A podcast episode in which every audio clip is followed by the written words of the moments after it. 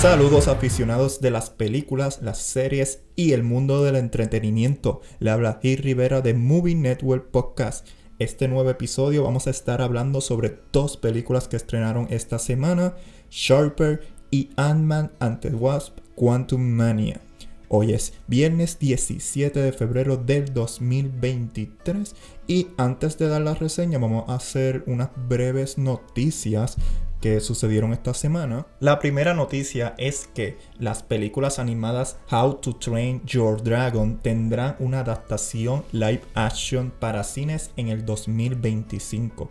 El director Dean Blois, director de la trilogía animada para DreamWorks, regresará a dirigir esta nueva adaptación para Universal Pictures. ¿Creen necesario tener un live action? Deja tu reacción en Movie Network PR tanto en Facebook, Twitter e Instagram. Para los aficionados del anime, le tenemos buenas noticias. Demon Slayer World Tour estrenará en los cines de Puerto Rico el próximo 9 de marzo de 2023. Esta película se estará presentando en 80 países, incluyendo Puerto Rico, en 4K y con audio remasterizado. Reserva este día en tu agenda para este evento traído por ustedes por Luzca Film Fest. Para actualizaciones de preventa, pendientes a las redes de Luzca Film Fest en Facebook. En noticias más tristes, el actor Bruce Willis ha sido diagnosticado con demencia frontotemporal. La familia de Willis reveló su diagnóstico de afasia en el 2022 y en ese momento dijeron que Willis sufría de una condición médica que estaba afectando sus habilidades cognitivas y tomaría una pausa de la actuación. Se anunció por medio de un comunicado en el día de ayer que el actor padece una forma de demencia llamada demencia frontotemporal.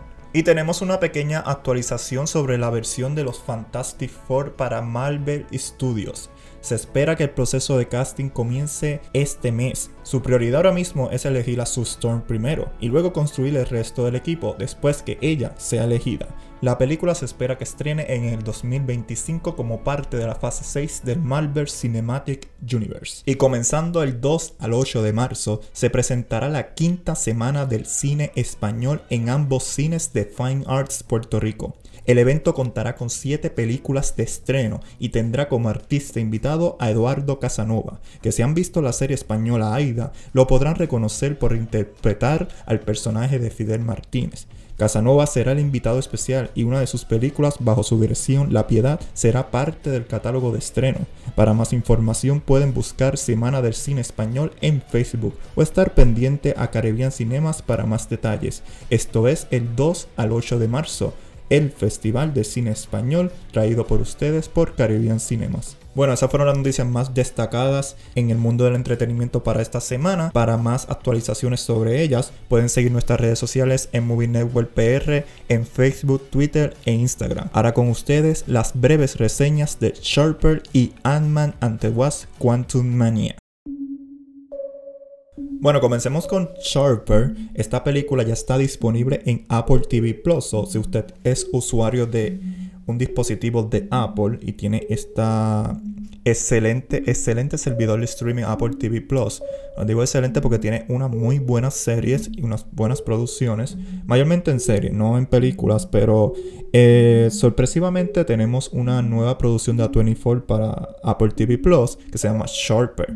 El cast incluye a Justin Smith, Brianna Middleton, John Littleworth, Juliana Moore y Sebastian Stan. Este thriller psicológico está bajo la dirección de Benjamin Caro. Benjamin Caro, eh, maybe usted no lo conozca por alguna película, pero sí ha dirigido ciertos episodios de la serie de Star Wars Andor, excelentísima serie del mundo de Star Wars disponible en Disney Plus.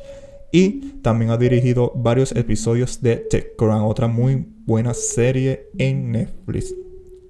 Eh, Sharper. Le damos un agradecimiento a Apple TV Plus por permitirnos ver esta película por unos días antes. Eh, sigue una historia que está dividida en cinco partes.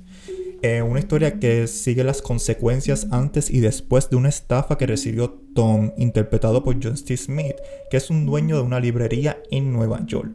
Eh, Tom pues confió una gran cantidad de dinero a Sandra, interpretada por Brianna Middleton, en un relato, en una historia que juega con el quién, cómo y el por qué este joven perdió un total de 350 mil dólares. Eh, wow. Yo quisiera tener 350 mil dólares, pero no los tengo. Y te preguntarás, ¿cómo el dueño de una librería tiene tanta cantidad de dinero?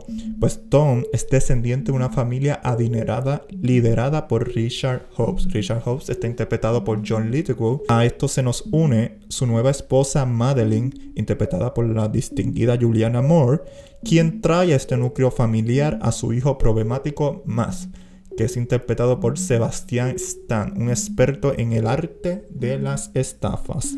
Sharper sigue un juego prácticamente mm, psicológico y no lineal, utiliza mucho una narrativa no lineal para hacerte como espectador partícipe de quién estafó o por qué se está estafando a este muchacho llamado Tom obviamente que viene de una familia adinerada. Y mayormente todos estos personajes están combatiendo con las consecuencias de haber sido de alguna manera partícipe tanto pasivamente o activamente de esta estafa. Eh, y si creen que mi sinopsis dice quién es el estafador, mi respuesta es que no. Este plot summary es lo mejor que pude escribir para no decir nada en esta divertida producción de dos horas. Eh, es muy difícil hacer una crítica de una película que cualquier cosita, detalle que yo diga eh, puede ser revelador para la trama y quitar la sorpresa. Una película que tiene varios plot twists, algunos pueden ser predecibles y otros pues pueden tomar por sorpresa. Si eres de, de estas personas que están pendientes hasta el mínimo detalle de cada decisión, yo creo que este, se te puede hacer muy predecible. Pero la primera vez que yo la vi, eh, me la disfruté mucho. Me sorprendió mucho el aspecto narrativo, que no fuera lineal, ya que yo les sugiero que no vean el trailer, porque el trailer le promete a usted que esto va a ser una historia típica. Eh, va a comenzar con una introducción y va a terminar con una conclusión. Sí, esta historia tiene esas partes, pero las tiene divididas en cinco, que incluso pudiera ser hasta una serie de televisión. Está dividida mayormente por los personajes eh, y puede, cada una de sus historias puede ser antes o después o durante la estafa. Eh, el único personaje que a mí que no se le dio una oportunidad de tener como que quizás este capítulo en la historia fue John Lithgow, el actor John Lithgow interpretando pues al papá de Tom, prácticamente a quien manda el dinero, al rico, ya que él está más pasivo en la historia y no es tan activamente como, como los otros personajes en la narrativa y en la profundidad de la estafa. Sharper cae ya en los típicos largometrajes con el tema de Eat the Rich, eh, como Triangle of Sadness, The Menu, Infinity Pool, Grass Onion, que todos tratan sobre eh, los ricos y cómo los ricos pues caen, eh, toman decisiones que las pueden hacer gracias a tener mucho dinero, pero son como que ridiculizados. quizás por la clase más pobre, se puede decir así. Y esto es un tema que ya se ha creado varias tendencias. La mayoría de las películas que mencioné, pues ya salieron en el 2022 al 2023 y han sido producciones seguidas con el mismo tema, obviamente con diferentes perspectivas. Sin embargo, ya esto me estaba agotando, aunque muchas de estas películas a mí me gustaron, pero ya me estaba agotando el tema. Y cuando veo Sharper, veo la misma tendencia. Sin embargo, gracias a sus diferentes dimensiones y actuaciones destacadas de su elenco, me encantaría seguir viendo a los ricos caer en una prueba de fuego. So, les recomiendo Sharper, ya disponible en Apple TV Plus. Y hablando de películas que merecen estar en servidores de streaming, vamos a hablar sobre Ant-Man and the Wasp Quantum Mania, la nueva película de Marvel Studios que inicia la fase 5 de este Marvel Cinematic Universe titulado la saga de El Multiverso. Mandante Was Quantum Mania, eh, le damos un agradecimiento a Disney porque la vimos hace dos semanas. Ya está disponible en cine, pero la vimos hace dos semanas eh, como adelanto por ser parte del equipo de prensa. Ant-Man ante Was Quantum Mania está dirigida por Peyton Reed nuevamente, su tercera entrega de Ant-Man para Marvel.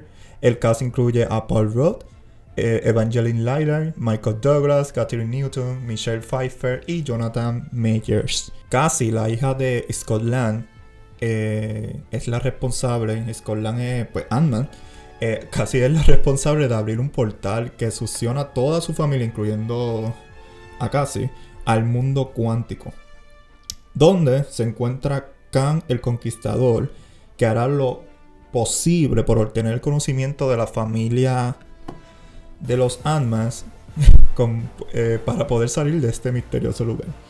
Eh, suena como un drama familiar lleno de gran aventura, ¿verdad? Eh, me estoy riendo mientras encuentro la sinopsis, porque honestamente a mí no me gustó la película. yo soy fan de Ant-Man, o sea, no soy un fan devoto del Marvel Cinematic Universe ni de los cómics, soy más del Marvel Cinematic Universe, para ser honesto. Ahí fue que yo en verdad me enfiebré con, con los superhéroes de Marvel, pero no soy un fiel seguidor a los cómics. Eh, sin embargo, a mí ambas me parecían muy buenas películas, no un espectáculo, pero me la pasaba bien y creo que Paul Roth tiene ese carisma para engancharte y tú seguir viendo eh, este superhéroe diminuto o gigante, como quieras verlo, porque pues, se vuelve pequeño y grande. Ese uno es, eso es su virtud. Eh, pero, sorpresivamente, esta película es aburrida, sosa, yo no esperaba nada porque la fase 4 fue media mediocre. Sin embargo, eh, yo esperaba como que una buena conclusión para la trilogía de Ant-Man. Eh, que siguiera pues su, su, manera de ser única dentro de el resto de la franquicia de Marvel.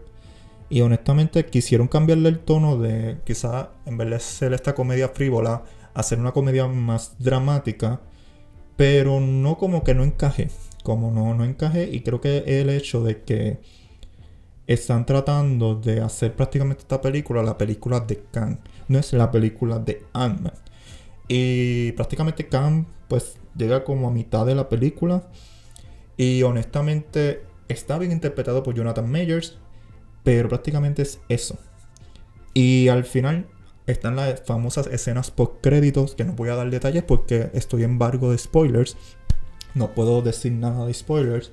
Pero son dos escenas post créditos que emocionan, claro que emocionan. Pero son redundantes, dicen lo mismo y quita prácticamente todo lo que quiso decir la película. So, yo honestamente sentí que estaba perdiendo mi tiempo. Eh, pueden leer mi reseña en Movie Network Puerto Rico que está con más detalle. Sin embargo, pues aquí le estoy dando un poquito más de profundidad. Y honestamente, cuando yo digo que yo salí de esta, de esta función con ganas de llamar a, a mi doctor y decirle adelántame el examen visual, es porque honestamente la película a mí se me hizo bien difícil apreciarla. Aunque, aunque sí tiene mejores efectos en algunas escenas que otras películas de la fase 4 de, de Marvel.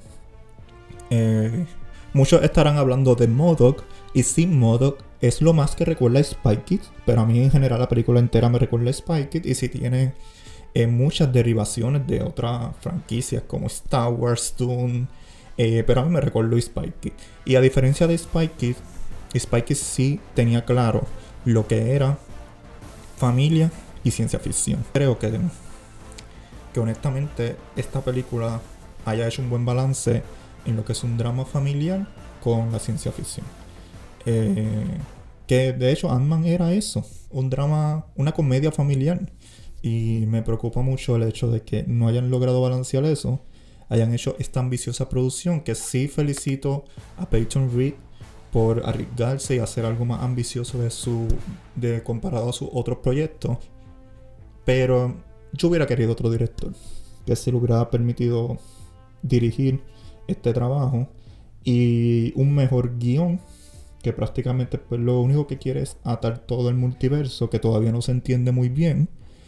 Todavía salimos, salimos con dudas de la sala, por lo menos yo salí con dudas.